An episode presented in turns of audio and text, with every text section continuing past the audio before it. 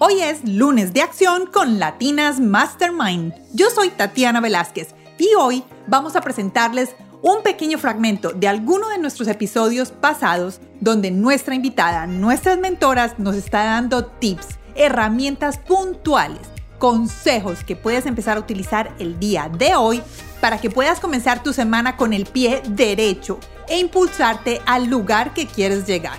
Espero que disfruten este pequeño fragmento hoy en Lunes de Acción con Latinas Mastermind.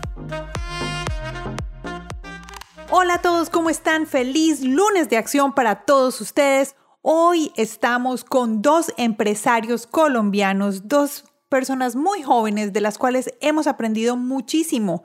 Aprendimos de ellos en el episodio número 51, donde nos contaron cómo ellos hicieron que su negocio creciera y se mantuviera, sobre todo para sus empleados y sus clientes, durante el primer año de la pandemia. Hoy traemos para ustedes un aparte donde María Adelaida Toro y Sebastián Múnera nos cuentan qué fue lo que ellos hicieron puntualmente, esos cinco puntos en los que el resumen de todo se llama la estrategia de escuchar.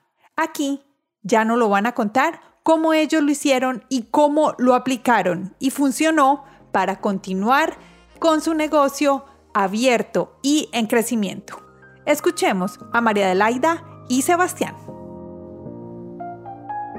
Entonces yo quiero que ahora, si nos pueden regalar tres cosas que ustedes crean que fueron las esenciales para ustedes. Que ustedes dijeron, miren, sin estas tres cosas, nosotros no estaríamos donde estamos hoy y sería bueno recomendárselas a otros emprendedores. Yo creo que la más importante y es lo que siento que nos hace diferente es que nosotros somos cuatro socios que pensamos súper diferente, pero siempre tenemos espacio para hablar de qué vamos a hacer.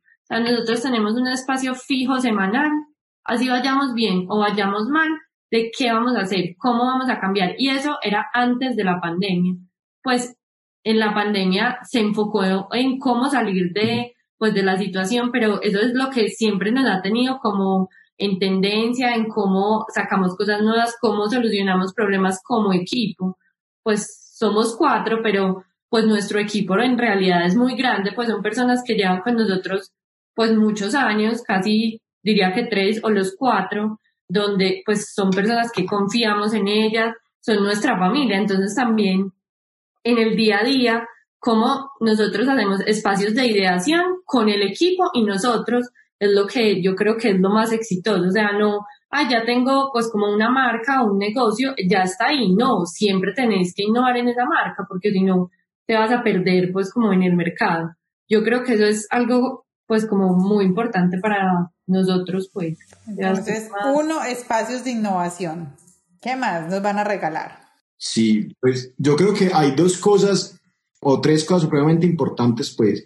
Para mí, yo creo que uno de los mejores ejercicios que uno puede hacer es lo que te contaba al principio, como hacerse un momento, venga, hagamos silencio mental y piense en otras cosas, o sea, piense qué está pasando en otra parte del mundo, qué está pasando en otra industria, qué está pasando con otra gente, o sea, salirse un poquito de la realidad en la que está y piense a 50 mil metros de altura que cuando uno ve desde arriba las cosas, ve de pronto en donde hay oportunidades y cosas. Entonces, como la primera vez, hay veces uno está en el día a día, pero saque media horita, respire y vea que si piensa diferente es capaz de encontrar una salida.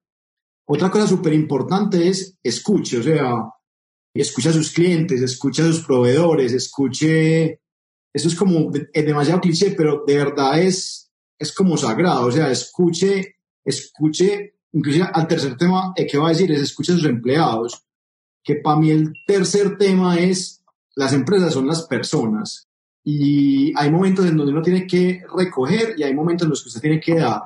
Yo creo que nosotros recogimos en, en la cuarentena demasiado, o sea, yo saqué de mis empleados cantidades de cosas en la cuarentena porque era como, venga, necesitamos todo el apoyo, todo el trabajo en equipo para sacarlo adelante. Y yo creo que fue una, una de las cosas claves, fue el equipo, o sea, si tú tienes un buen equipo, siempre hay que construirlo, pero en los momentos difíciles el equipo te va a responder. O sea, muchas de las cosas que aquí dijimos, muchas de las cosas fueron que nos las dijo de pronto un empleado, una persona en cocina, una persona en domicilio. Era como, vea, está pasando esto, vea, hagamos esto. Y yo creo que es súper importante escuchar al equipo y contar y hacer equipo. El equipo mismo es el que saca los negocios. O sea, muchas veces uno piensa que no, que la persona que lo ideó, pues la persona que lo ideó maravilloso y muy inteligente, pero los que están detrás, los que están pues. detrás son las personas que le pasan el cariño a los clientes, que le pasan el amor a la comida. Entonces yo creo que el equipo es supremamente importante y el equipo no se construye en las situaciones difíciles, sino en los momentos buenos. O sea, el equipo hay que formarlo antes de y no en durante. O sea, es cómo formamos el equipo para cuando estemos en momentos difíciles, él nos va a responder. Para mí son esas tres tatis súper importantes. Y yo creo que, pues complementando, no es solo escuchar al cliente, pues o al equipo, sino entender por qué está pasando al cliente. O sea, si yo lo escucho y no entiendo o me pongo en su posición y entiendo que pues nosotros estábamos sufriendo por un negocio, pero ellos estaban sufriendo porque están encerrados, porque tienen tres niños y tienen que trabajar al mismo tiempo con los tres niños. Entonces también yo como apoyo a ese cliente y estoy en ese momento que ese cliente me necesita. O sea, no solo escucharlo, sino entenderlo y ayudarle a solucionar pues más fácil o más feliz su vida o su día, pues que creo que eso fue también algo clave.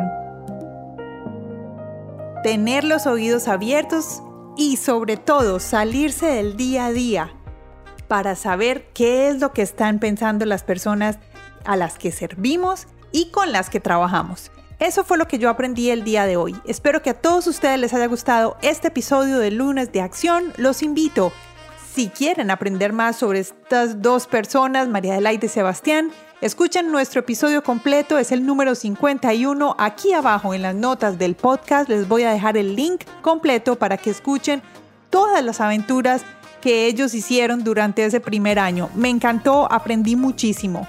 Copien y peguen el link de este podcast para compartirlo en sus redes sociales y también por mensaje de texto. Es la mejor manera de apoyarnos a nosotros y de apoyar a los empresarios para que puedan conocer nuevas estrategias de cómo moverse hasta adelante.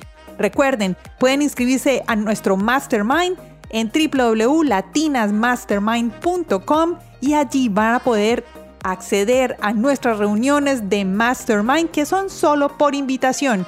No están abiertas a todo el mundo, solo están hechas por invitación única. Espero que todos tengan una feliz semana y nos escuchamos este miércoles aquí en Latinas Mastermind. Chao.